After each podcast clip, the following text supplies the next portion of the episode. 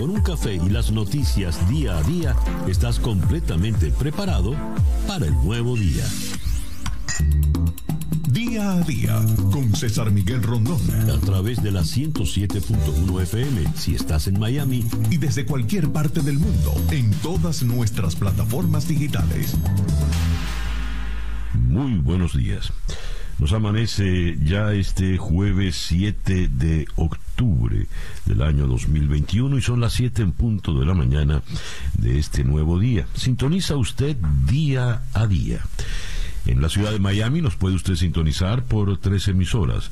Mundial 990 AM, 98.7 FM, éxito 107.1 FM y también nos puede usted sintonizar por nuestro canal en YouTube en Conexión Web donde eh, saludo a Luis del Valle Rivas Coronado, quien está en Buenos Aires, César Jaworski en Raleigh, Carolina del Norte, a Alexis Ramírez en Chía, Colombia, Lourdes López en Mérida, Venezuela, Dalos en Budapest, eh, Isolina Escalona, eh, la Virgen del Rosario los bendiga a todos, pero no nos dice Isolina dónde se encuentra. Patricia Alejandra Cáceres o Casares está en las Islas Vírgenes Británicas. Eh, Rocío Cisneros en Canadá, Daniela Barazarte en Santiago de Chile, Elisaúl Cardoso en Valencia, Venezuela. Gracias pues a todas las amigas y amigos que eh, nos sintonizan también en nuestro canal en YouTube, en Conexión Web. Día a día es eh, una producción de Flor Alicia Anzola para En Conexión Web con Laura Rodríguez en la producción general, Bernardo Luzardo en la producción informativa, Carlos Márquez en la transmisión de YouTube, Jesús Carreño en la edición y montaje, Daniel Patiño en los controles y ante el micrófono, quien tiene el gusto de hablarles, César Miguel Rondón. Día a día es una presentación de Z, tu aliado tecnológico y único partner Titanium de Dell en Venezuela, que te llevará un paso adelante. Son las 7 y 2 minutos de la mañana. Calendario lunar. Tenemos a la luna creciente en Libra. Después de la luna nueva de ayer, ahora entramos en la etapa creciente de la luna. Pero esa luna va a cambiar a las 10 eh, y 22 minutos de la mañana cuando entrará creciente en Escorpio. Si la luna de Libra es la luna de la paz y la armonía, la luna de la transparencia, de los acuerdos, eh, eh, acuerdos con beneficios para todos, la luna de Escorpio es lo contrario, es una luna de tiempos oscuros, es la luna de lo esotérico, es la luna de los espías y de los brujos, es decir, de todo aquel que trabaja en lo oculto. Las situaciones son profundas y misteriosas, los resultados extremos. Eh, es una buena luna para desterrar emociones y sentimientos negativos, disolver sociedades y compromisos. De hecho, es la luna ideal para renunciar, para arrancar de raíz todo aquello que no sirva. Y hay que tener eh, precaución porque es la luna, por ejemplo, de los celos. Es la luna de las venganzas. Es la luna de las pasiones así más extremas. Y también la luna del sexo.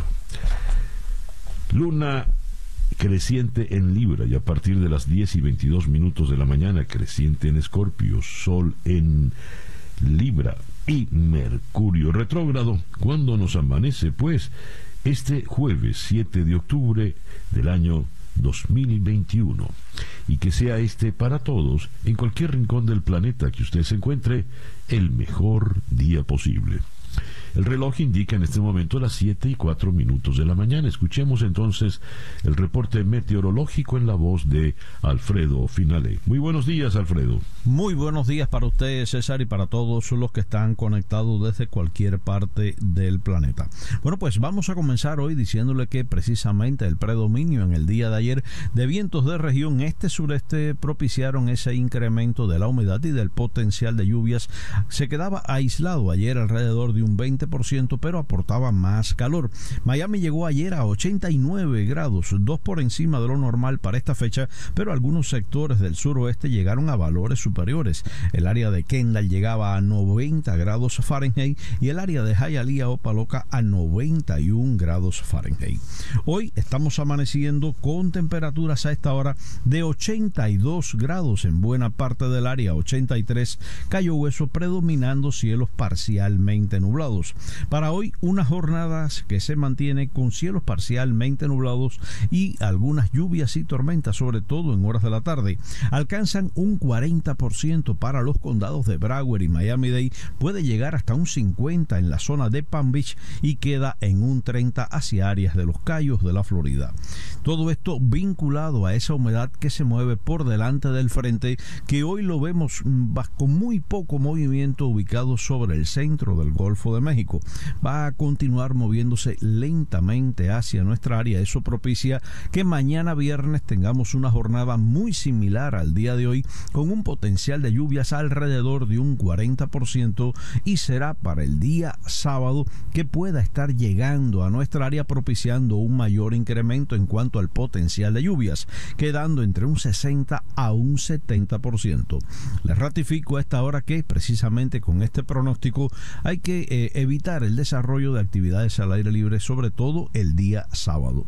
Máximas hoy quedando entre 87 a 90 grados Fahrenheit y del trópico nada de qué preocuparnos a pesar de tener un área de bajas presiones ubicada en áreas marítimas al noreste de nuestro estado, pero que va a tener la tendencia a fusionarse con el frente y moverse rápidamente sobre el Atlántico Norte. El potencial ciclónico que tiene esta zona de disturbios apenas es de un 10 a un 20%. Pero recuerden que la temporada ciclónica se extiende oficialmente hasta el 30 de noviembre. Debemos estar preparados. Buenos días para todos. Gracias, Alfredo. Alfredo Finales, el meteorólogo de nuestra emisora hermana, actualidad 1040 AM en la ciudad de Miami. El reloj indica en este momento 7 y 7 minutos de la mañana. Capicúa, esto es día a día. Las noticias de hoy en Estados Unidos. Leo en la voz de América que los republicanos ofrecen una solución temporal para sortear el límite de la deuda. Eh, la medida permitiría conseguir una extensión en el tiempo límite para el pago de la deuda en base al nivel de gasto actual hasta diciembre, no más. El líder de la minoría en el Senado, Mitch McConnell, ofreció ayer una posible solución temporal al estancado problema de elevar la capacidad de endeudamiento del gobierno antes del 18 de octubre, cuando Estados Unidos podría quedarse sin dinero para pagar sus facturas. En un comunicado, McDonnell dijo que los republicanos permitirían que los demócratas utilicen los procedimientos normales para aprobar una extensión de emergencia del límite de deuda a un monto fijo en dólares para cubrir los niveles de gasto actuales hasta diciembre. Cita textual. La reconciliación, como se conoce esta medida, es una maniobra parlamentaria que permite que ciertas leyes relacionadas con el presupuesto se aprueben con una mayoría simple, no con 60 votos en el Senado. En la práctica suponen una prórroga del presupuesto vigente. Eso disipará las excusas de los demócratas ante el problema de la falta de tiempo que crearon y le dará al gobierno demócrata tiempo más que suficiente para aprobar una legislación independiente sobre el límite de la deuda a través de la reconciliación. Cita textual para McConnell. El líder de la mayoría en el Senado, el demócrata Chuck Schumer, calificó la reconciliación como un proceso prolongado, complicado y arriesgado. Los republicanos han estado diciendo desde julio que no votarán para aumentar el límite de la deuda. Pues bien, esa es la situación y mientras eh, continúa el presidente Biden eh, pretendiendo, eh, planteando eh, suspender el, filibuster para poder aprobar la extensión del límite de la deuda. Eh, hablando de deuda, se amplía la condonación de la deuda estudiantil en los Estados Unidos. Una ampliación de la elegibilidad para el perdón de la deuda estudiantil ha sido anunciada por el Departamento de Educación de Estados Unidos. Según la entidad, 550 mil personas podrían beneficiarse con la decisión. Eh, leo acá, eh, servidores públicos y rescatistas son algunos de los colectivos que el Departamento de Educación de Estados Unidos tuvo en cuenta para ampliar la cantidad de personas que pueden obtener la exoneración de su deuda eh, estudiantil. Eh, dice Miguel Cardona, el secretario de Educación, los maestros, enfermeras, socorristas, militares y tantos trabajadores del servicio público nos han apoyado especialmente en medio de los desafíos de la pandemia. Hoy la administración Biden está demostrando que nosotros también los respaldamos. Eh, esta es una medida que señala el vicepresidente de la organización Student Defense, no aplicará de manera inmediata. Hablando de estudiantes, eh, las escuelas están usando los fondos que se les otorgaron para el COVID para actividades deportivas. Una escuela de Wisconsin construyó una nueva cancha de fútbol americano. Una en Iowa remodeló su gimnasio. Otra en Kentucky está reparando su pista de atletismo. Lo que tienen en común es que todas usaron fondos entregados por el gobierno federal para compensar por los daños económicos causados por la pandemia del coronavirus, un total de 123 mil millones de dólares.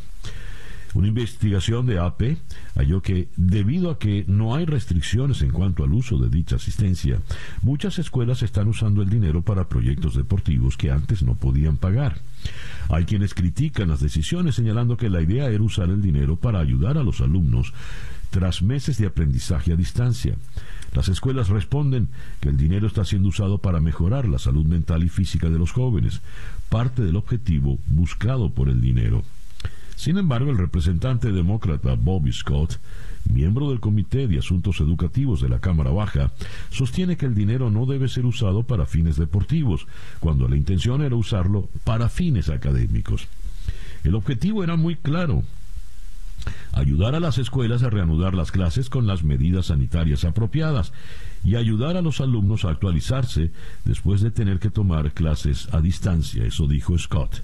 Insistió, son recursos destinados para fines específicos que buscaban compensar por el hecho de que muchos niños no aprendieron mucho durante casi un año.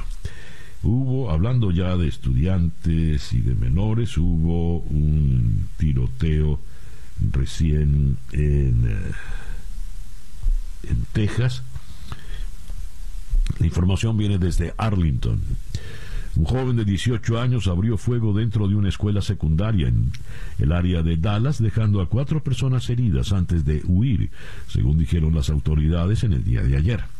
El tiroteo ocurrió en Timberview High School en Arlington, que es parte del área metropolitana de Dallas-Fort Worth.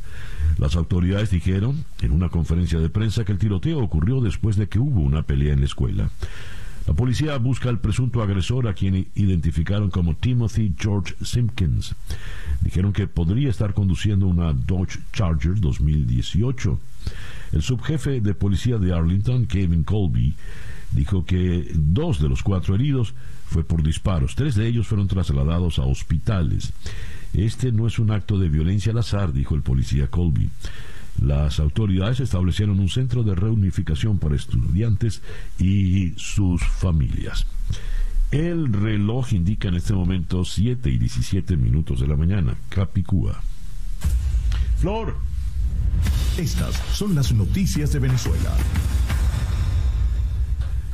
Tengo acá eh, la primera página del diario El Nacional en Caracas, donde el gran titular hoy dice, precios de alimentos aumentaron 13,68% con la reconversión. Esto como efectos de la variación del tipo de cambio. Un día antes de que entrara en vigencia la sustitución del Bolívar soberano por el Bolívar digital, se comenzó a notar el incremento que coincidió con la subida del dólar paralelo. Ángel Alvarado, economista y fundador del Observatorio Venezolano de Finanzas, dijo que han podido determinar que un cartón de huevos que costaba 16,4 bolívares digitales pasó a 21 bolívares. La harina de maíz subió de 4,8 a 5,5 bolívares. El queso blanco aumentó de 15 a 19 bolívares y la carne de 27 a 28 bolívares digitales. Eh, como segunda noticia más importante destaca el Nacional, dice la rectora García Rocha, rectora de la Universidad Central, el ingreso de la Comisión Presidencial al aula magna violó la autonomía universitaria. La sala no está en la lista de reparaciones, dice el antetítulo. La rectora de la Universidad Central de Venezuela leyó un comunicado de la Dirección de Cultura en el que deploran los daños ocasionados y las amenazas contra el personal durante la visita en horas de la noche de la vicepresidenta de Nicolás Maduro, Delcy Rodríguez no a la violencia, no a la imposición. Esto es una comunidad civil y la defenderemos siempre. Podemos tener diferencias, pero no aceptaremos amedrentamientos en contra de nuestros miembros, dijo la rectora García Rocha. Advirtió que las personas que están llevando a cabo eh, llevando a cabo trabajos dentro de la ciudad universitaria, están en la obligación de mantener a las autoridades académicas al tanto de sus labores. La Organización Nacional de Salvamento y Seguridad Marítima de los Espacios Acuáticos de Venezuela advirtió a los navegantes de los riesgos que corren en las costas orientales, especialmente en los estados Sucre, Delta Macuro y Nueva Esparta. Esas zonas están bajo el control de la delincuencia organizada y la piratería, dijo el vicecomodoro Luis Guillermo Inciarte, secretario general de esta organización. Y eh, tenemos que Miranda y Caracas se mantienen como las entidades con más casos de COVID-19. Monitor Salud denunció el fallecimiento de 15 enfermos de coronavirus que estaban recluidos en la ciudad de en la unidad de cuidados intensivos del Hospital Simón Bolívar, en Ocumare del Tuy. Hubo un apagón y la planta eléctrica del centro no funcionó. Y está retratada acá la maravillosa y hermosa futbolista Deina Castellanos. En línea con casos revelados esta semana en Estados Unidos y Australia, Deina Castellanos, delantera del Atlético de Madrid, publicó un texto firmado por 24 jugadoras en el cual revelan que una de sus compañeras fue abusada desde los 14 años por el entrenador Kenneth Ceremeta, hechos que se remontan al año 2014. El técnico panameño venezolano estuvo a cargo de la selección entre el 2008 y el 2017 y actualmente es agente libre. En otras informaciones eh, sobre Venezuela, tengo acá eh, estos datos que sobre, sobre la cuestión económica. En el Pitazo, ¿cuánto debería ser el salario mínimo de los trabajadores en Venezuela?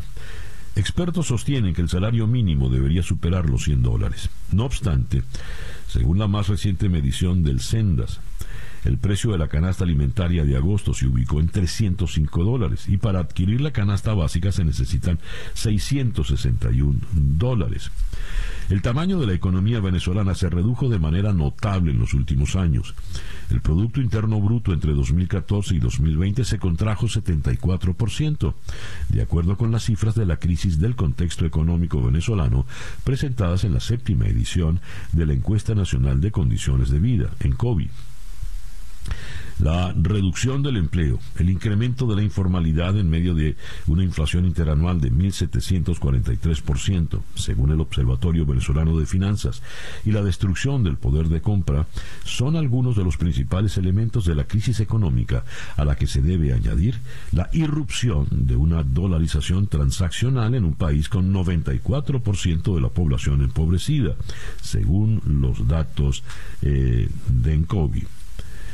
Ante ese panorama y con la entrada en vigencia de la nueva expresión monetaria que le quitó seis ceros a la moneda, existe la inquietud sobre cuál debería ser el monto del salario mínimo mensual de los trabajadores, fijado desde mayo en 7 bolívares, o el equivalente, 1,72 dólares, de acuerdo con el tipo de cambio paralelo.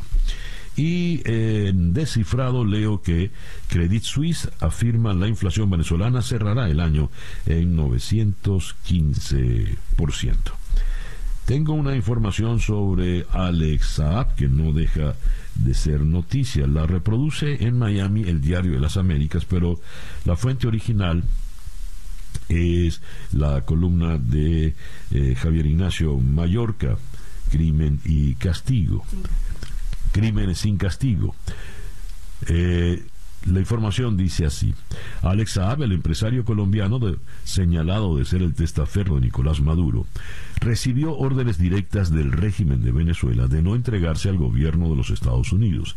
Esto según declaraciones ofrecidas por David Rifkin, abogado del bufete Baker and Hostel Trent, durante una audiencia en la Corte del Distrito Sur de Florida, celebrada el pasado 15 de marzo, presidida por el juez Robert Scola, y allí se informa en un reporte publicado por el periodista Mallorca en su portal Crímenes sin Castigo. A ver, durante la audiencia en la Corte del Distrito Sur de Florida se debatió, el carácter de fugitivo endilgado al empresario colombiano. En esa audiencia, su representante, el abogado Rifkin, afirmó que su defendido no había escogido libremente permanecer en calidad de prófugo de las autoridades de Estados Unidos, sino que se le había ordenado no entregarse. En ese momento el juez Scola dijo, no entiendo bien lo que usted dice. Tal parece que las comunicaciones fallaron. En todo caso, continuó explicando Rifkin, los privilegios de inmunidad diplomática no pueden ser anulados por el depositario, sino por el gobierno que los otorga, en este caso el de Nicolás Maduro. Este argumento no dejaba de tener ciertas inconsistencias. El abogado comparecía ante la Corte de Florida precisamente porque Saab quería participar directamente en las sesiones, hacerse parte del juicio en su contra, aunque escudado en el supuesto privilegio como enviado, entre comillas, del régimen, según dice el artículo de Mallorca. Y aquí viene lo más importante. Según Javier Ignacio Mallorca, Saab empezó este año a abonar el terreno para una eventual comparecencia ante la justicia de Estados Unidos, afirmando que su carácter contumaz le fue impuesto por sus empleadores venezolanos. El hombre como que ya se ve perdido llegando a Estados Unidos y empieza pues a recoger. El reloj indica en este momento las 7 y 26 minutos de la mañana. Escuchas día a día con César Miguel Rondón. Vamos a comenzar nuestra ronda de entrevistas del día de hoy, jueves 7 de octubre, en la ciudad de Bogotá, con el profesor César Niño, experto en cuestiones internacionales. Y con él vamos a tocar no un tema colombiano, sino chino. El Ministerio de la Defensa de Taiwán señaló ayer que China tendrá capacidad para invadir Taiwán en el 2025 y apuntó que la situación de tensión actual es la más difícil que han vivido en 40 años. Eh, de Bogotá bajaremos a Lima para conversar con la periodista Diana Seminario. Pedro Castillo cambió el gabinete, le renunció eh, Guido y con él todo el gabinete y tuvo que nombrar otro. Hay que entender realmente que las renuncias masivas de gabinete son por lo general pedidas por el propio presidente. De Lima iremos a la ciudad de Caracas para hablar con Andrea Santa Cruz, directora ejecutiva del Centro de Derechos Humanos de la Universidad Metropolitana. Con ella vamos a tocar lo siguiente. Diputados federales de Brasil presentarán una denuncia ante la Corte Penal Internacional en contra de Nicolás Maduro por los daños que ha causado en Venezuela. Otra denuncia ante la CPI. De Caracas vendremos a Miami para conversar con Roberto Rodríguez, vocero del Departamento de Elecciones del Condado de Miami-Dade. Resulta que Miami se prepara para las elecciones del 2 de noviembre, donde tendrán que votar por nuevos alcaldes, comisionados y hasta la posibilidad de una nueva ciudad en el condado. De Miami iremos a eh, Barcelona, en España, para conversar con Guillermo Orts Gil. Él es químico físico eh, y jefe de comunicaciones en el Instituto de Bioingeniería de Cataluña. El alemán Benjamin List y el estadounidense David W. C. Macmillan ganaron ayer el Premio Nobel de Química. Los científicos fueron galardonados por el desarrollo de una herramienta para la construcción de moléculas. Con el doctor Ors Hill trataremos de entender pues de qué se trata ese premio Nobel. Y vamos a cerrar en Miami con Daniel Chapela, periodista deportivo venezolano. ¿Qué vamos a tocar con él? La Fiscalía en Venezuela comenzó una investigación contra el ex seleccionador nacional Kenneth Ceremeta y preparador físico William Spino luego de que un grupo de 24 futbolistas venezolanas los denunciaran públicamente por abuso y acoso sexual. Esa pues nuestra agenda, nuestra ronda de entrevistas para el día de hoy, jueves 7 de octubre. Son las 7 y 29 minutos de la mañana. Sintonizas día a día con César Miguel Rondón. ¿Estás seguro de que tu empresa está adquiriendo las soluciones de tecnología correctas? Simplifica de forma radical la manera en que tu organización adquiere y ofrece servicios integrales de infraestructura de tecnología de información. Z te ofrece todo lo que necesitas, desde el asesoramiento de expertos hasta la solución de problemas complejos, utilizando su experiencia tecnológica y el espíritu emprendedor para acelerar las ambiciones empresariales de sus clientes. La pasión de Z es encontrar maneras de utilizar la tecnología de la información y la comunicación para hacer que los negocios de nuestros clientes funcionen mejor, convirtiendo sus ambiciones en logros. Estas capacidades se basan en un ciclo de vida completo de servicios de tecnología de información, que abarca desde la consultoría hasta el suministro de tecnologías de punta, así como el soporte y el mantenimiento continuo. Z es el único partner Titanium de Dell en Venezuela que te llevará un paso adelante. Síguelos en Z Piso LA la página web z.la, Z, tu aliado tecnológico. Ya son las 7 y 30 minutos de la mañana, una pequeña pausa y ya regresamos con el editorial en día a día. Para estar completamente informado, antes de salir y que usted debe conocer, día a día, con César Miguel Rondón.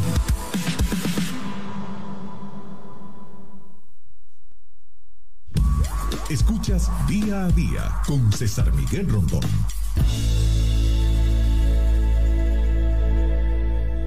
Son las 7 y 33 minutos de la mañana. Esta tarde a las 7, hora del este, en conexión por TVV Network, conversaremos con la periodista Zoraida Gallegos a propósito del impacto de los Pandora Papers en México. En eh, Madrid hablaremos con la periodista venezolana Andreina Mujica a propósito del reportaje que han hecho periodistas de AIR, eh, ARI, perdón, Alianza Rebelde Investiga, eh, sobre una red nigeriana que recluta a venezolanos, especialmente a venezolanos, venezolanas, para llevar droga a Europa. Luego conversaremos en eh, Rockville, Maryland, con el economista venezolano José Guerra, quien eh, va a analizar la situación económica de Venezuela y cerraremos con el historiador Rafael Arraiz Luca en Caracas. Con él vamos a, es una conversación muy grata porque eh, vamos a hablar del premio Nobel. ¿Qué es un premio Nobel? ¿Por qué se dan los premios Nobel? ¿Por qué son tan importantes los premios Nobel? En fin, damos por un hecho, fulano ganó el Nobel, pero ¿qué es el Nobel? Eso será esta tarde a las 7 hora del este en conexión por TVV Network, canal 427 en DirecTV, 654 en Comcast, 934 eh, en Charter Spectrum. 411 en Blue Stream, 250 en Atlantic Broadband y también en ATT Now. Son las 7 y 34 minutos de la mañana. El editorial con César Miguel Rondón. Días atrás hablábamos de cómo se enterraba a las personas en fosas comunes en la selva del Darién. Es una selva tan intrincada, tan peligrosa, que los que la recorren de repente encuentran cadáveres, osamentas. Es algo muy, muy complicado y la selva del Darién es lo que comunica a el continente por el lado colombiano con el, el istmo para luego subir hacia Centroamérica. De manera tal de que los que vienen del sur, sea de Venezuela o de Chile o de Colombia, y quieren llegar a, digamos, la frontera entre México y Estados Unidos, necesariamente, si van por tierra, tienen que pasar por la selva del Darién. El Pitazo hoy publica un reportaje estremecedor. Los 12 días de infierno para una venezolana que llegó a Miami. Cada vez son más los migrantes venezolanos que llegan con marcas físicas y emocionales tras cruzar la peligrosa selva de Panamá en su ruta a Estados Unidos. El caso más reciente es el de Daimaris Álvarez, una venezolana que fue golpeada y abusada sexualmente mientras intentaba resguardar a sus dos hijos. Estamos hablando de una mujer joven de 29 años que en este momento está en Homestead, Florida, con un grillete electrónico esperando que se resuelva su caso y eh, eh, se resuelva su caso que hizo eh, por solicitud de asilo. Confía en que todo saldrá bien y se quedará a vivir en Estados Unidos. Para ella, estar con el grillete y estar en estas condiciones tan limitadas es, sin embargo, un paraíso, un privilegio, después del infierno que vivió cruzando el Darién. Ella lo hizo con sus dos hijos de 12 y 4 años de edad. 12 días duró la pesadilla. Se encontró con bandas armadas, sufrió eh, lo indecible, eh, eh, fue violada, fue, en fin, todo tratando de proteger siempre a, a sus hijos menores. Ella originalmente vivía en Puerto Carreño, Colombia a donde había llegado desde Venezuela. Ella es oriunda del estado Amazonas eh, y eh, pues la situación como tantos se le hizo invivible en Venezuela y cruzó a Puerto Carreño. Pero eh, en Puerto Carreño, luego de la, del COVID, no le fue nada bien y decidió emigrar de nuevo. No de regreso a Venezuela, sino seguir subiendo al norte y entró en este infierno de la selva del Darién. Cuando repasamos en historias de migrantes venezolanos, siempre tenemos que tener muy en cuenta es la raíz de todo. ¿Por qué son migrantes? ¿Qué los hizo salir de su querida Venezuela? Allí es donde tenemos que poner el acento. Ojalá esta joven eh, venezolana pues pueda culminar sus sueños una vez que pasó por el infierno. 7 y 38 minutos de la mañana. Esto es día a día. El reloj indica en este momento 7 y 42 minutos de la mañana acá en día a día. Noticias de Cuba. A ver, en las noticias de Cuba tenemos, vamos a comenzar con eh, las convocatorias para la marcha de, de noviembre, aunque insisten en que esa marcha no se podrá producir, pues no se podrá dar, eh, los cubanos insisten en ello. Eh, tengo en, en, estas informaciones, aquí nos dicen eh, ya se los voy a leer. Eh, a ver. Eh, es que este lo, tenía en el diario de, de, Cuba. Lo voy a buscar ahora en 14 y medio. Bueno, aquí tengo esta, esta información. Comprar zapatos nuevos en Cuba otra misión imposible. Los tenis se venden casi exclusivamente en moneda libremente eh, convertible. Eh, aquí está, la seguridad del Estado impide la entrega de las notificaciones de la marcha. Los activistas que intentaron entregar las cartas en Palma, Soriano y Santiago de Cuba fueron detenidos. Aún así, ellos dicen que van a dar la marcha de noviembre. En Cuba la sal es un problema como lo son el café, la luz o las mascarillas. El producto llega a las despensas húmedo y muy difícil de despegar. El fiasco de las azulitas cubanas en alusión a las máscaras. Santiago de Cuba eh, cosecha menos de un 10% de café que en el mismo periodo del 2020 Y hay que andar a cuatro ojos cuando se camina por La Habana. Los agujeros se multiplican en las calles de la capital, poniendo en peligro a los transeúntes. Eh, rescatan en Colombia tres barcos con 17 cubanos que iban hacia el Darién. 15 migrantes fueron enterrados en una fosa común en la selva panameña. Esto viene a tono con el eh, editorial que hicimos hace unos minutos. El Pollo Carvajal sitúa en Cuba la trama para financiar a Podemos y a los grupos afines. De manera que fue, por lo visto, toda una triangulación la ayuda para fundar estos partidos izquierdistas en España. Y eh, leo acá, eh, Fidel Castro puede ser hallado culpable en el caso de Mavis Álvarez Maradona. ¿Hasta dónde la cúpula del poder cubano es responsable de delitos como el de corrupción de menores en el que se ve envuelta la figura eh, del futbolista? Y las evidencias de la relación de Maradona con una menor cubana, fotos, cartas de amor y una cirugía estética. Mavis Álvarez revela los archivos que podrían ser parte de la demanda contra el entorno del futbolista por trata de personas. Esta era una menor de edad eh, que fue llevada por Maradona. Aquí publican una foto de Fidel Castro con su uniforme verde oliva, abrazando a la jovencita, detrás el Maradona muy orgulloso pues de andar con la, con la chica, eh, presentándosela a, a Castro. Pero era toda una trata de personas y evidentemente había complicidad de la dictadura cubana. Son las 7 y 46 minutos de la mañana. Noticias de Latinoamérica. El presidente del Perú, Pedro Castillo, reformó su gobierno con el cambio de siete ministros, incluido el polémico primer ministro Guido Bellido, que será reemplazado por la expresidenta del Congreso y abogada activista por los derechos humanos, Mirta Vázquez.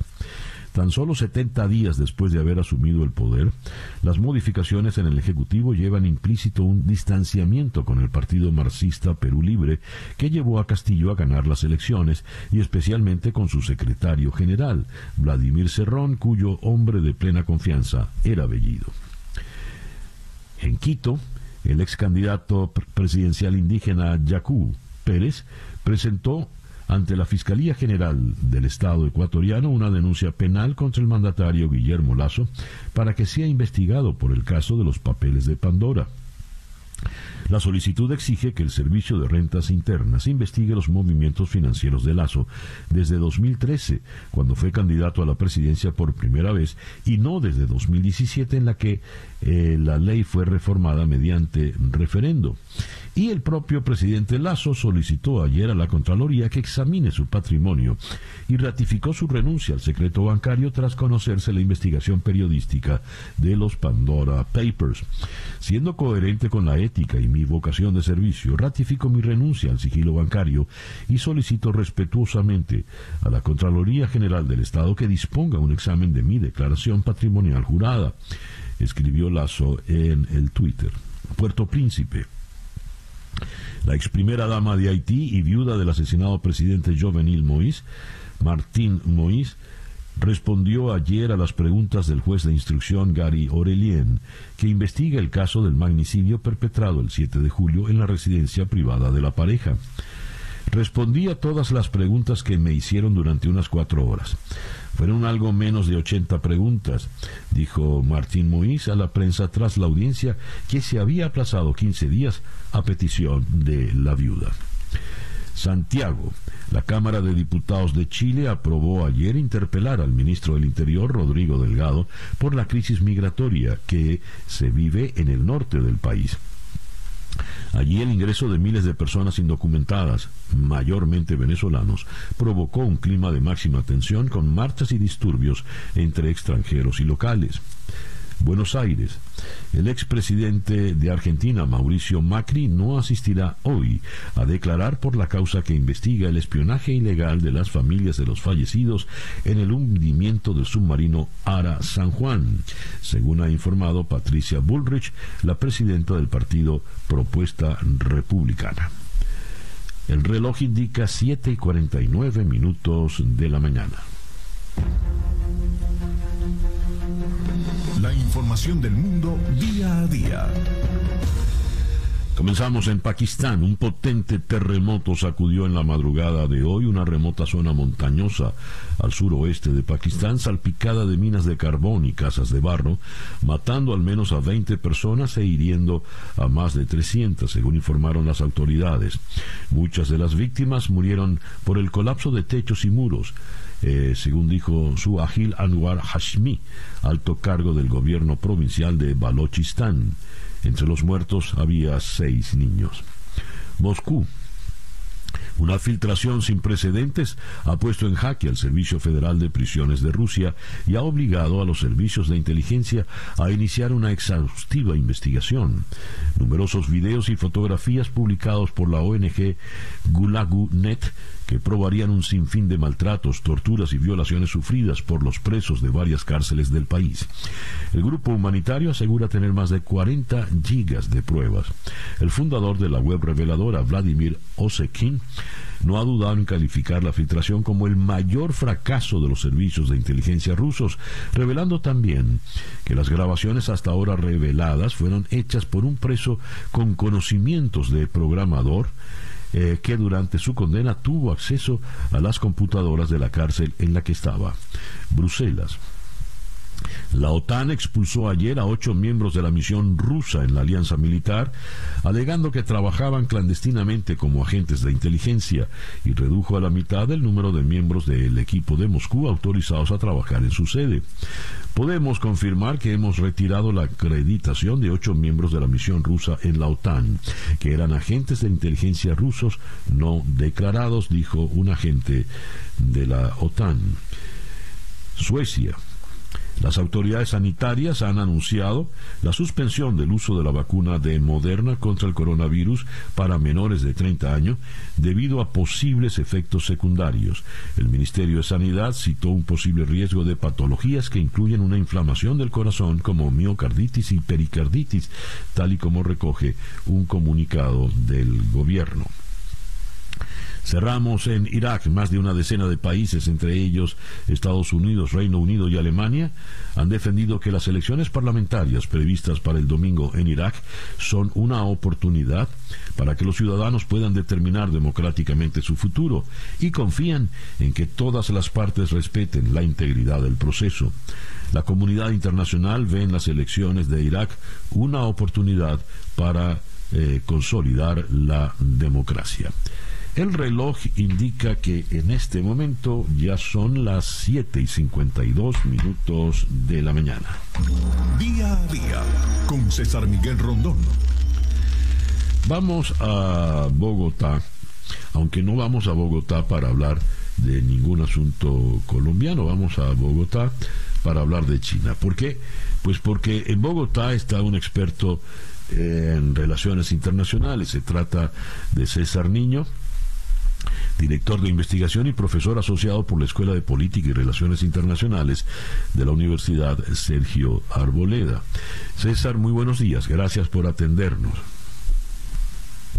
A ti, César, muchas gracias por la invitación y un gusto estar con ustedes. Eh, César, vamos hasta China. El Ministerio de Defensa de Taiwán señaló ayer que China tendría capacidad para invadir la isla Taiwán en el 2025 y ha apuntado que la situación de tensión actual es la más difícil en 40 años.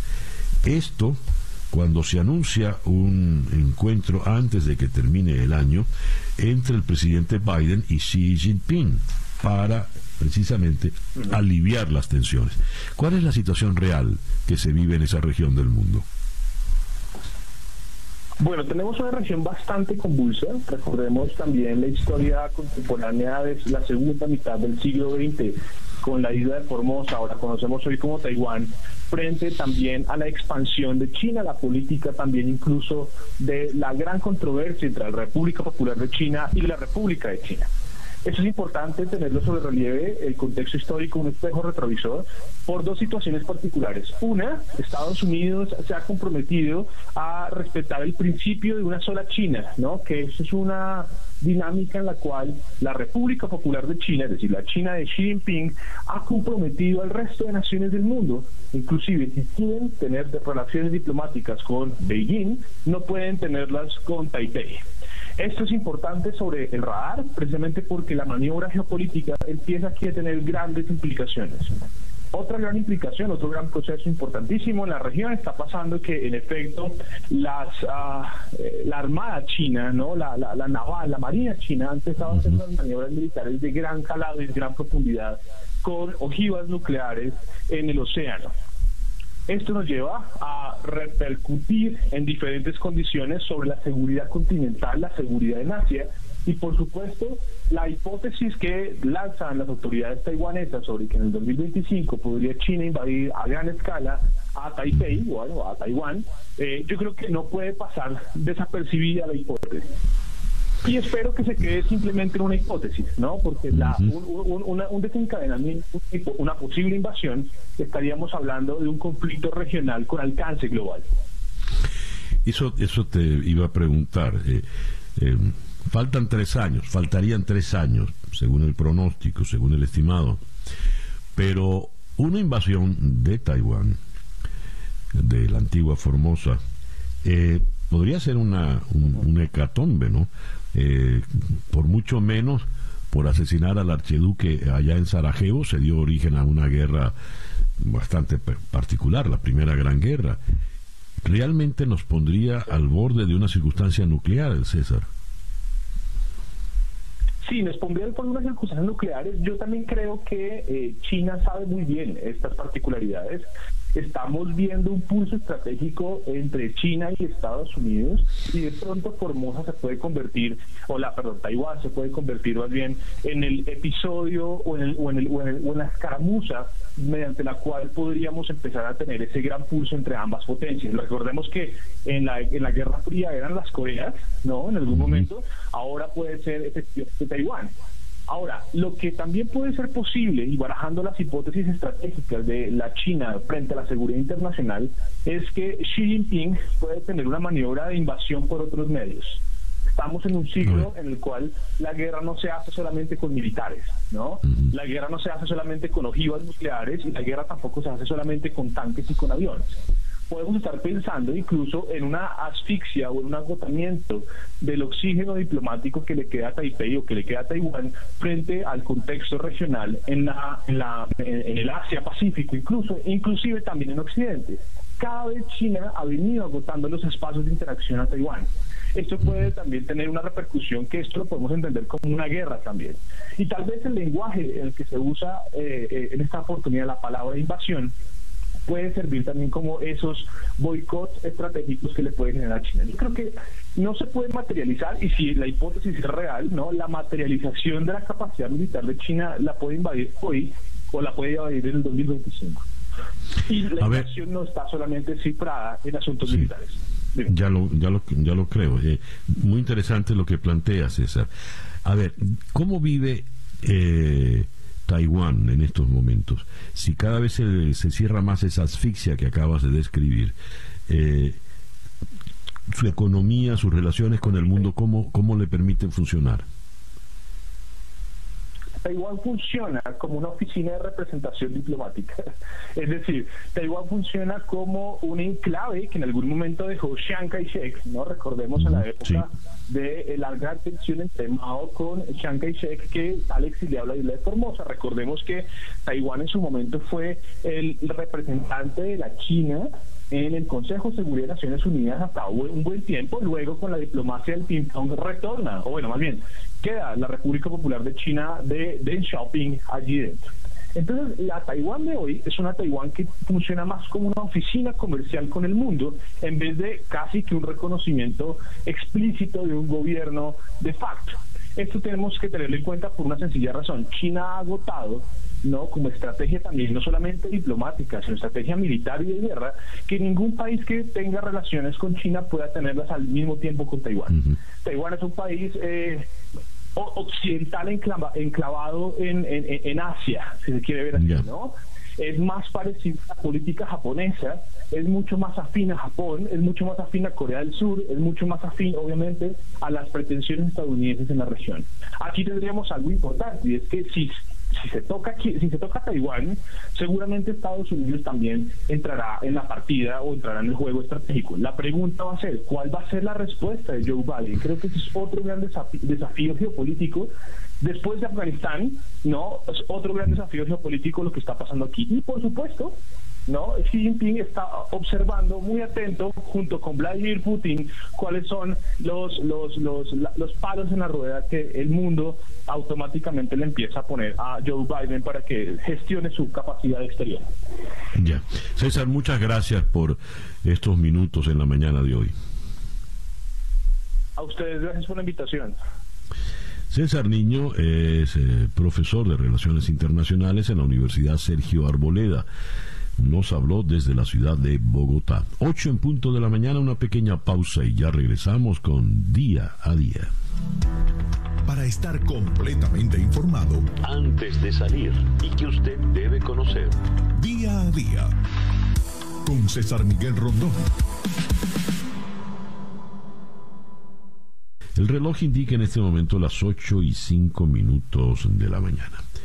El señor Pedro Castillo tiene escasos 70 días eh, en el poder y no ha salido de una turbulencia para entrar en otra. Ahora ha manejado un cambio, un cambio de gabinete importante, sobre todo por la salida del muy polémico Guido Bellido. Vamos hasta Lima para conocer más de esto con la periodista Diana Seminario.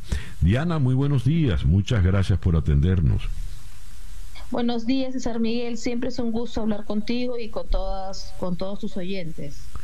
Diana, cuando renuncian un buen número de ministros en un gabinete, por lo general es que les pidieron la renuncia. Eh, y, quien, y quien el único que la puede pedir es el el presidente, en este caso Pedro Castillo. ¿Qué ocurrió con el cambio de gabinete de ayer? Efectivamente, eh, el presidente Castillo le pide la renuncia a su primer ministro, a Guido Bellido, y este Guido Bellido así lo deja eh, claro en la carta de renuncia que le envía y que ayer se hizo pública, que le envía al presidente. Eh, los últimos días, Bellido y Castillo tenían constantes discrepancias públicas, además, y Guido Bellido responde directamente a Vladimir Cerrón, que es el secretario general del Partido Perú Libre. Eh, ha ocurrido esto cuando ya en el gabinete habían serios conflictos porque, eh, el, por, ejemplo, por la presencia del ministro de Trabajo, eh, Iber Maraví, que era un personaje, que es un personaje ligado estrechamente a Sendero Luminoso y ataques de Sendero Luminoso. Lo mismo Guido Bellido tiene pues eh, acusaciones por apología al terrorismo. Entonces, este cambio sin duda es bueno, pero no podemos decir que es un cambio para mejor, eh, porque anoche han tomado juramento la nueva presidenta del Consejo de Ministros, que esta vez es una mujer, que es una mujer de izquierda.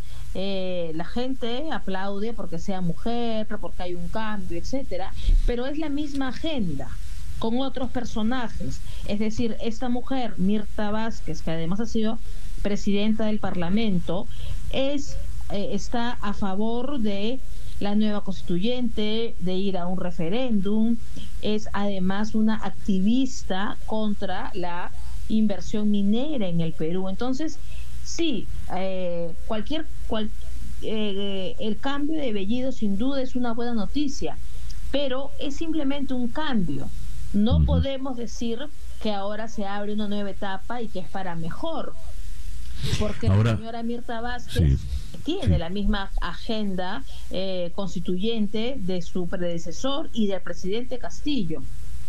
¿Y obedece también Mirta Vázquez a las instrucciones de Perú Libre de Cerrón?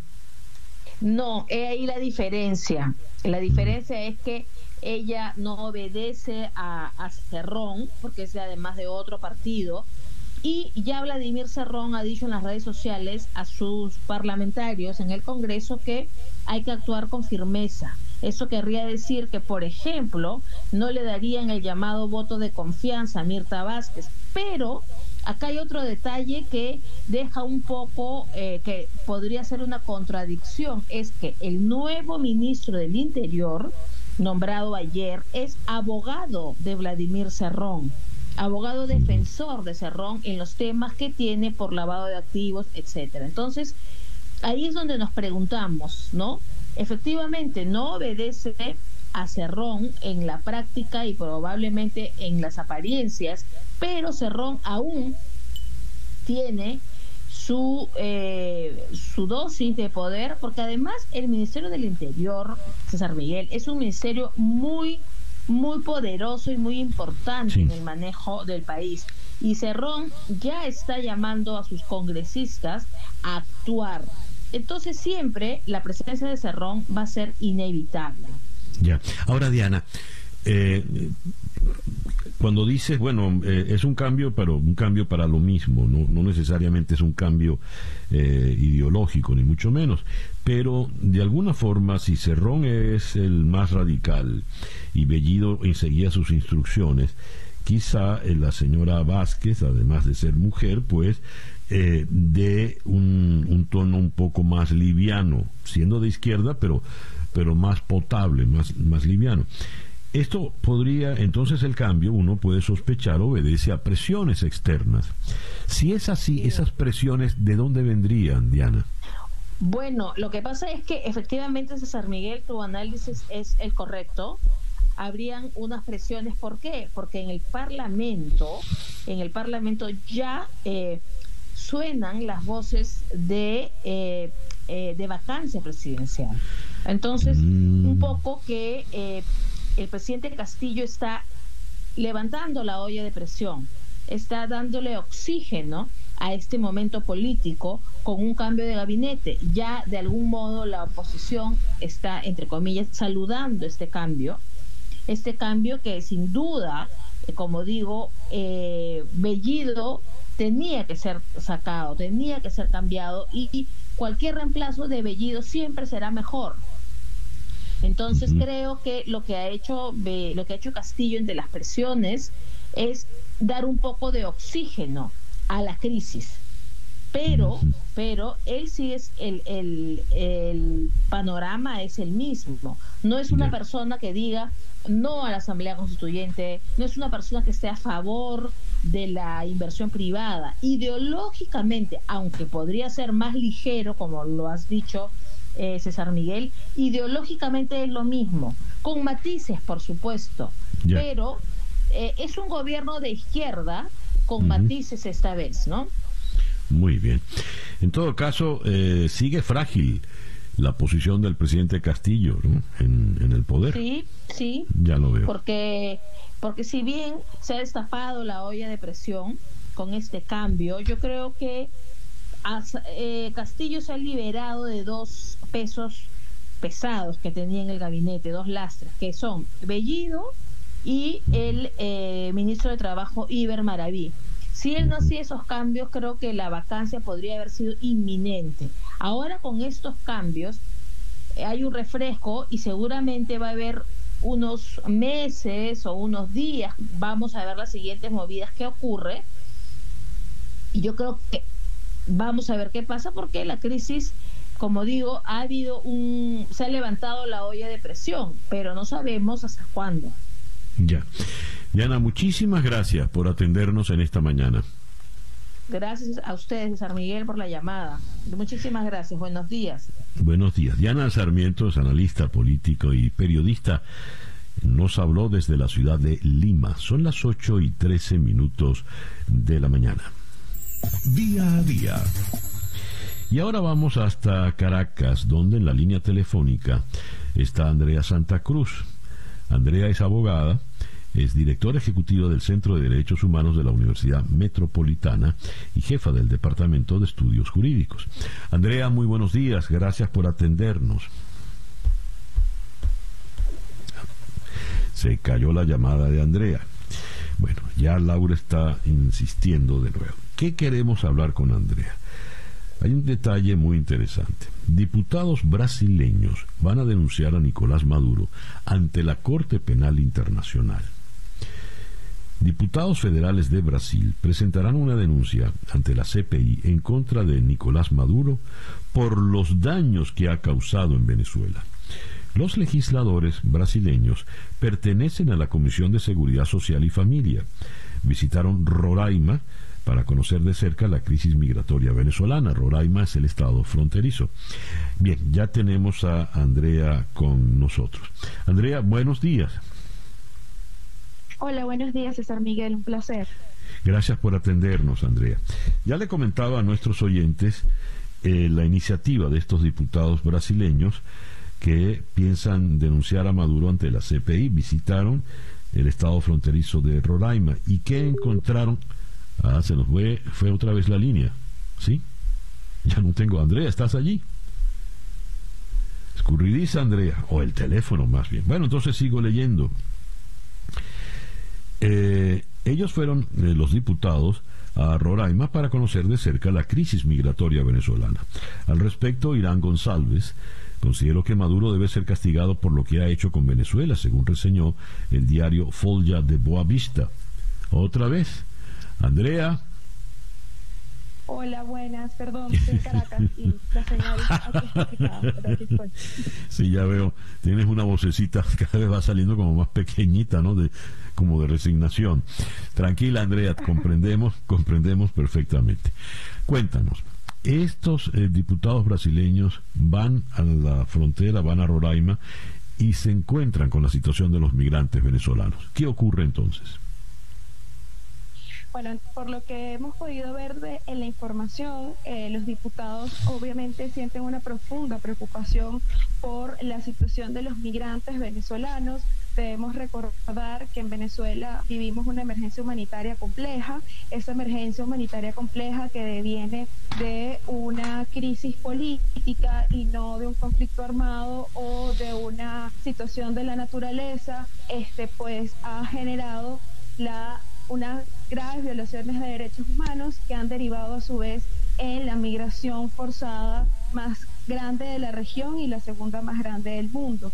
Hemos visto entonces como consecuencia de esto que los migrantes venezolanos eh, pues tienen graves problemas en la región y bueno, entendemos que estos diputados han acudido a conocer la situación de los migrantes y escuchar directamente lo que hemos podido conocer de parte de la Oficina de la Alta Comisionada o de la Misión Internacional Independiente para la Determinación de los Hechos sobre la República Bolivariana de Venezuela. Ambos han señalado las graves violaciones de derechos humanos y la misión ha destacado que algunas de esas graves violaciones de derechos humanos pueden ser considerados crímenes de lesa humanidad. Eh, vemos que los eh, diputados tienen la intención de eh, proponer en Brasil una remisión, no, no sé si sería una remisión nueva o una remisión conforme a los exámenes preliminares que están, pero una remisión de la situación de Venezuela a la Corte Penal Internacional. A ver, eh, Andrea, ¿cuál es la situación de esos venezolanos en Brasil que haya conmovido e impactado a estos diputados? Lo digo porque hemos visto lo que ha ocurrido en Chile, eh, en Colombia, en Perú, que son los países que tienen más migrantes venezolanos. Y en estos países no ha habido diputados que quieran tomar una iniciativa de esta envergadura. Sus razones tendrán, evidentemente. Pero, ¿qué fue lo que encontraron los brasileños? Bueno, eh, entiendo que los brasileños han encontrado lo que, eh, si vamos a cualquier zona en donde hay venezolanos, en condición de refugio, eh, pues podrán encontrar. Y es personas que eh, han ido perdiendo progresivamente su dignidad. ¿En qué sentido? En que eh, pues no son reconocidos como personas por algunos miembros de comunidades cercanas o en las que se encuentran, que no reciben asistencia jurídica o asistencia médica, no, no tienen alimentación constante, no tienen posibilidades de, de trabajar de manera legal porque no tienen un reconocimiento formal en algunos de estos estados. y ha sido un, llamado eh, reiterado, por ejemplo, por el Centro de Derechos Humanos de la Universidad Católica Andrés Bello, que es nuestro aliado, eh, pero que ellos manejan de, primera mano temas de migración. Ellos han expuesto la necesidad de que los estados receptores de refugiados y migrantes entiendan eh, que estas personas pues requieren una atención como migración y refugio, como migrantes y refugiados y eh, pues también se entiende que para estos países recibir un gran número de personas que eh, pues van en una condición compleja es difícil, pero eso no le quita la, la, condición de ser humano y el deber de esos estados a atenderlos conforme a la dignidad humana. Entonces entendemos que esa es la preocupación que puede haber no solo en este grupo de diputados, eh, en varias personas y organizaciones de la sociedad civil internacional, en incluso en Chile, Colombia, etc. Volvemos a tener las dificultades con Andrea. Pero ya, ya no, sí, ahí ya sonó el pitito. Andrea Santa Cruz, abogada, directora del Centro de Derechos Humanos de la Universidad Metropolitana en Caracas, 8 y 20 minutos de la mañana. 8 y 24 minutos de la mañana y ahora vamos a ocuparnos de la ciudad de Miami. Miami se prepara para elecciones el próximo 2 de noviembre y se va a votar por un alcalde, comisionados para los distritos 3 y 5 y también votarán sobre una enmienda a los estatutos para permitir que el operador de la Marina Rickenbacker reurbanice 27 acres del viaducto Rickenbacker, ese que comunica el sur eh, con Miami Beach. En la línea telefónica para abordar esto está Roberto Rodríguez, quien es el vocero del Departamento de Elecciones del Condado de Miami-Dade. Roberto, muy buenos días. Gracias por atendernos. Buenos días, un placer estar aquí con ustedes hoy. A ver, ¿qué hay que saber los que viven en Miami, los que votan en Miami, con relación a estas elecciones del 2 de noviembre? Muy importante, el 2 de noviembre van a haber seis elecciones, no solamente en Miami, pero Miami Beach, Hialeah, Homestead, Sunny Isles Beach y una parte del condado al noreste que se llama Biscayne Gardens. So van a haber seis elecciones ese mismo día. Estamos hablando casi un tercio de la población que va a tener, va a ser elegible a votar.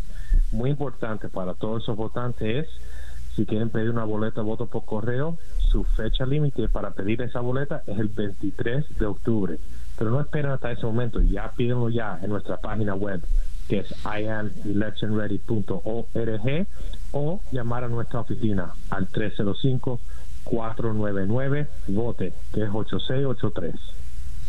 Roberto, ¿y quiénes eh, se están postulando? ¿Quiénes, ¿Qué se va a elegir? En, en las diferentes municipalidades en Homestead eh, van a también estar eligiendo comisionados que van a segunda vuelta, igual que alcaldes que van a ir a segunda vuelta, y también van a tener varias preguntas en su boleta. En Hialeah también van a tener alcalde en la boleta y comisionado. En Miami Beach, alcalde, comisionado y van a tener dos preguntas igual. Como dijiste en Miami, alcalde y comisionado y también una pregunta igual. En Sunny House Beach va a ser un alcalde y en Biscayne Gardens es una pregunta a esos votantes a ver si ellos se quieren incorporar a crear una municipalidad nueva aquí en el condado de Miami-Dade. Si eso pasa, entonces sería el 35 ciudad aquí en el condado de Miami-Dade. ¿Y qué ciudad sería esa que se fundaría? ¿En dónde? Está al noreste, que está cerca entre North Miami Beach, Aventura y Miami Gardens. Es una, una área ahora que, que, no está incorporada, que es para ver si ellos quieren incorporarse. Son como casi 20 mil votantes en esa área. Ya. Aparte de esa pregunta, ¿qué cuáles son, serían, a manera de, ejemplo, Roberto, cuáles son las otras preguntas? Sí, entonces en la ciudad de Miami Beach van a tener dos preguntas sobre la boleta, entonces dos que son la más que a, ver por dónde está el pueblo en situaciones de si quieren cambiar el horario del, de, la, bebida, de, vender bebidas alcohólicas en, en la zona de South Beach que se permite también es eh, extendiendo un contrato de arrendamiento a la ciudad del conmemorativo de Holocausto. Eh, también van a tener ellos en sus áreas algo de cambiando de la propiedad de Smith Walensky Restaurant. Eso es muy importante. van, a, van a haber varias preguntas dependiendo de dónde vive, que uno debe hacer esa tarea antes de ir a votar para que así el día que vayan a votar, si, si es por voto anticipado o si no el voto por correo hasta el mismo voto del día de la elección ya estén preparados y no se tienen que demorar los más que necesario. ¿Podría salir entonces Smith and Wolensky de ese sitio privilegiado que tiene al sur de Miami Beach? No, es extendiendo el contrato de ellos y, ah, haciendo ellos arreglos a, esa propiedad. Mm, ya, ya veo. Roberto, ¿podrías repetir, por favor, el, los teléfonos para los interesados? Sí, cómo no. Si alguna persona tiene preguntas sobre las elecciones que ya se aproxima el 2 de noviembre o quieren pedir su boleto de voto por correo o también averiguar cuándo es el voto anticipado para las ciudades, pueden llamar al 305 499 vote, que es 8683. Roberto, muchísimas gracias por atendernos en esta mañana. Un placer estar aquí con ustedes. Cuando quiera todo ese servicio.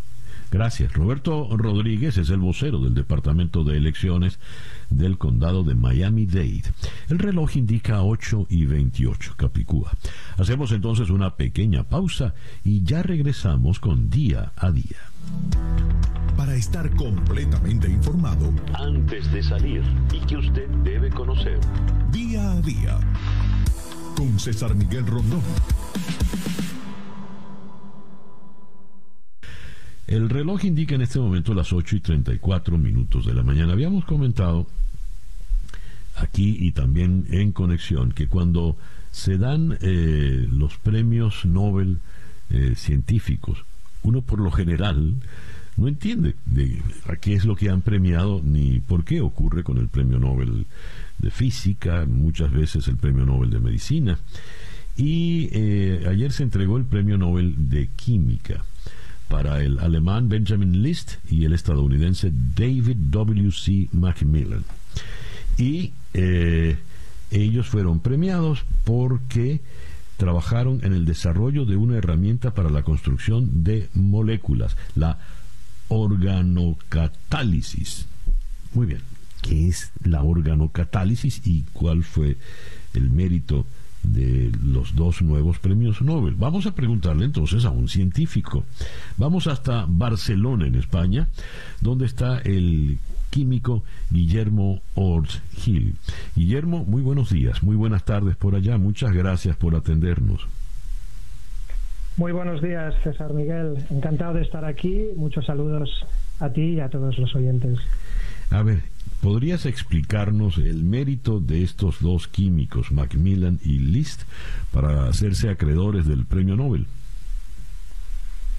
Con mucho gusto. Si me permites, cambiaré un poco de registro em, para que todo el mundo nos entienda. Hablabas de béisbol, que eh, es, una cosa que gusta a muchísima gente, también el baile, ¿no? Y si me permites, voy a utilizar también una metáfora para explicar lo que estos dos científicos han, conseguido y por qué les han dado el el Premio Nobel de Química. Imagínate que en vez de hablar de catálisis orgánica asimétrica, que es el, título formal de, lo que estas personas han conseguido, hablamos de dos personas que han ayudado, han ayudado a las moléculas a bailar, a bailar mejor. ¿De acuerdo? A ver, ¿te gusta, ¿te gusta la metáfora? Muy bien, magnífico, magnífico. Vamos a ver. Vamos a ver, ¿qué sucede? Las moléculas nos, rodean, ¿no? Están en nuestro interior, en el exterior y son la base de la vida y están continuamente danzando. La mayoría de las veces encuentran a parejas de baile con las que no se llevan demasiado bien y al cabo de poco vuelven a separarse. ¿De acuerdo? Entonces, eh, desde hace mucho tiempo los químicos, sobre todo, han, han aprendido que utilizando pequeñas cantidades de algunas sustancias, las moléculas aprenden a bailar con otras moléculas con un objetivo. ¿Cuál? Pues producir cosas que nos interesan al ser humano. Pues por ejemplo los combustibles, materiales, medicamentos contra enfermedades. Entonces, ¿qué es lo que han conseguido eh, List y Macmillan? Pues es algo que, que parecía que no fuera posible y es crear un pequeño celestino. No sé si utilizáis, conocéis también, utilizáis la palabra celestino para alguien que junta a parejas. Sí, pero por supuesto. ¿sí? Claro que sí.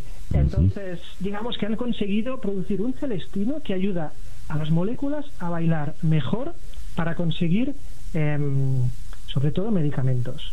Y esto es algo que se pensaba que no se podría hacer porque todo lo que se conocía de catalizadores, así se llaman estas sustancias, eran o metales o unas moléculas pequeñas que tenemos dentro del cuerpo que se llaman enzimas. Pensábamos que esto era todo y que no existía nada más. Y lo que han hecho estos dos químicos es encontrar este nuevo celestino que ayuda de una forma distinta y parece mejor a las moléculas a bailar para conseguir lo que, lo que queremos conseguir. ¿Y de dónde sale el celestino, eh, Guillermo?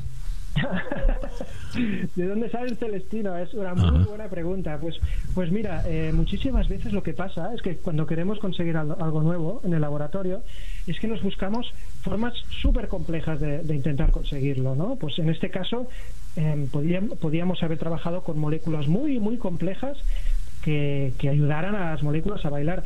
Fue un poco em, comenzar de la forma inversa. Lo que hicieron estos dos científicos es hacer moléculas muy, muy, muy pequeñas que parecía que fuera imposible que consiguieran su objetivo, pero lo han conseguido. En este caso son lo que se llama aminoácidos, que los tenemos también dentro de nuestro cuerpo. Y lo que han hecho simplemente es cambiar un poquito estos aminoácidos para que consigan ese objetivo de ayudar a las moléculas a, bailar, a reaccionar y a, agrandar la familia. al final es lo que pasa cuando uno baila mucho y bien, ¿no?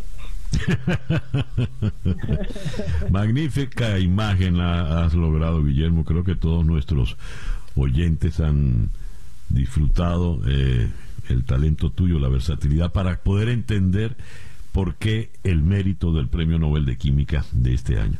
Muchísimas gracias, Guillermo. Muchísimas gracias a vosotros por invitarme, un placer y muchos saludos a todos desde Barcelona. Gracias. Guillermo Ors Gil es químico físico, es eh, escritor y comunicador y es el jefe de comunicaciones del Instituto de Bioingeniería de Cataluña. Nos habló desde Barcelona. Son las 8 y 40 minutos de la mañana acá en día a día. Muy bien. El reloj indica que son las 8 con 47 minutos de la mañana. Leo en eh, efecto Cocuyo a casi cuatro años de la desincorporación de Kenneth Ceremeta como seleccionador de la Vinotinto femenina sub-20 y sub-17, varias de las jugadoras que con estos equipos lograron varios campeonatos continentales y llegaron a mundiales de la FIFA acusan al director técnico panameño de actos de estupro y abuso sexual. En la línea telefónica está el periodista deportivo Daniel Chapela. Daniel, muy buenos días, gracias por atendernos. Muy buenos días, César Miguel, un gusto para mí. A ver, eh, ¿quién es Kenneth Ceremeta y dónde está? ¿Qué hace ahora? Bueno, en este momento está sin trabajo. Eh, lo estaban buscando para dirigir a la selección femenina panameña, cuestión que no se concretó. Él ya había tenido esa experiencia eh, de dirigir fútbol femenino en Panamá antes de trabajar en Venezuela. Llegó sobre el año 2007 eh, como colaborador de quien fue técnico de la selección femenina Rolando Bello. Trabajó en la Universidad Católica Andrés Bello, que es una, una escuela formadora de futbolistas de, chicas futbolistas y después eh, asumió la selección nacional en, en, un tiempo en el que el fútbol femenino en Venezuela a nivel de selecciones tenía muy poca notoriedad, muy poco prestigio y él consiguió en un periodo de 10 años varias clasificaciones mundialistas en distintas categorías, títulos sudamericanos, títulos panamericanos eh, y una notoriedad que, que, le dio la posibilidad a muchas de esas muchachas de salir de Venezuela y poder eh, jugar fútbol profesional en otros países, entre ellos la principal referente que es Deina Castellanos. ¿no? Claro, que es la que lidera ahora la protesta y la acusación muy grave en contra de Ceremeta. Eh, según leo en efecto Cocuyo, eh, lo más grave quizás sea el caso específico de una muchacha que en el 2014, cuando tenía apenas 14 años, fue abusada sexualmente por Ceremeta. Este abuso duró hasta que fue despedido. Su cómplice en esto fue William Spino, el utilero de la selección. Esto ha sido una noticia que para todas nosotras ha sido muy difícil de asimilar al grado que nosotras nos sentimos culpables. Esto eh, lo he leído textualmente del comunicado que divulgó Daina. ¿Quién es William Spino, Daniel? Eh, William Spino era parte del equipo de trabajo de Ceremeta y parte, digamos que este tipo de colaboradores suelen ser empleados de la federación más que eh, gente de confianza del entrenador, digamos, que formaba parte de esa estructura federativa. La verdad, te soy honesto, eh, es la primera vez que escucho el nombre de William Pino, porque, digamos, normalmente eh, masajistas, utileros, digamos, no tienen mayor notoriedad sí se le meta, por supuesto, que entre sus méritos estuvo eh, además de haber potenciado a estas futbolistas, que varias veces fue eh, elegido por el Círculo de Periodistas Deportivos de Venezuela como el entrenador del año en la categoría amateur. Es decir, es alguien que se ganó un, un, prestigio después de que dejó la selección venezolana, también envuelto en una cierta polémica en 2017 por unas declaraciones que dio después de unos Juegos Bolivarianos en las que dijo que algunas de sus dirigidas tenían problemas de desnutrición. Eh, terminó dirigiendo a la selección de República Dominicana. Eh, eh, todo esto es muy, muy sorpresivo. La, verdad es que, como suele ocurrir en este tipo de denuncias, digamos, se, se, se genera toda una matriz de opinión alrededor de un personaje que obviamente no ha, no ha declarado, no ha dado su versión de los hechos. La identidad de la chica de 14 años no fue, no fue revelada y es un asunto que me parece correcto que se mantenga eh, oculto, digamos, mientras está este proceso. Pero yo te diría que es muy contundente la denuncia porque son 24 jugadoras y aparte porque en la medida en que esto se divulgó, eh, comenzaron a aparecer testimonios de otras muchachas eh, que estuvieron bajo el, mando de Serenita con denuncias parecidas, no específicamente de abuso sexual, pero sí de maltrato psicológico que, que bueno, también tiene su gravedad, ¿no? Leo a propósito del maltrato psicológico que Alejandra Blasco, quien fue psicóloga de las selecciones femeninas, el año pasado eh, había denunciado ya públicamente a Ceremeta de maltratos y abusos en contra de las jugadoras y muchas de ellas todavía menores de edad. Em, no sé hasta dónde pueda llegar esto, pero nuestra Federación de Fútbol, que ha pasado por tantos inconvenientes y señalamientos, ¿qué puede hacer en este sentido? Bueno, hubo, hubo un pronunciamiento de la federación ayer. Hay que recordar que la federación tiene nuevas autoridades desde hace tres meses. Eh, es decir, eh, esta, esta nueva gestión nada tuvo que ver con la contratación de, de Ceremeta, eh, pero hubo una muestra de apoyo de la federación y de la actual seleccionadora femenina Pamela Conti, es una entrenadora italiana que ahora dirige la selección. Y lo que tiene que hacer, aparte de sumarse a la investigación y de colaborar en todo lo que pueda. Eh, es muy probable que esto llegue a, en cuanto a lo deportivo, porque digamos habrá dos procesos, uno deportivo y otro judicial. En cuanto a lo deportivo, eh, llevar esto a la FIFA y que al entrenador le suspenda la licencia para que para que le impidan seguir trabajando, al menos mientras el proceso de investigación esté en marcha y se delimiten responsabilidades. ¿no? Ya, Daniel, muchas gracias por atendernos en esta mañana. No, muchas gracias a ti, César Miguel. Un, abrazo a todos. Daniel Chapela es eh, periodista deportivo, forma parte del equipo Fútbol de Primera. Nos habló desde Miami y ya son las 8 con 53 minutos de la mañana. Sintonizas día a día con César Miguel Rondón. Esta tarde a las 7 horas del este en conexión por TVV Network Conversaremos en Ciudad de México con la periodista Zoraida Gallegos a propósito del impacto de los Pandora Papers en México. En Madrid conversaremos con Andreina Mujica, periodista venezolana, quien eh, trabajó en el amplio reportaje sobre la red nigeriana que recluta a jóvenes venezolanos para llevar droga a Europa. En el caso particular de las mujeres, eh, la situación es terrible porque algunas terminan en la prostitución. En Rockville, Maryland, conversaremos con el economista venezolano José Guerra a propósito de la situación económica de Venezuela y cerraremos en Caracas con el historiador Rafael Arraiz Luca para eh, conversar sobre los premios Nobel en estas semanas, cuando se entregan los Nobel, todos estamos pendientes del Nobel. Pero ¿qué es el premio Nobel? ¿Por qué es tan importante? ¿Por qué es tan, eh, tan exigente? Eso lo vamos a conversar con Arraiz Luca. Eso será esta tarde a las 7 horas del Este en conexión por TVV Network.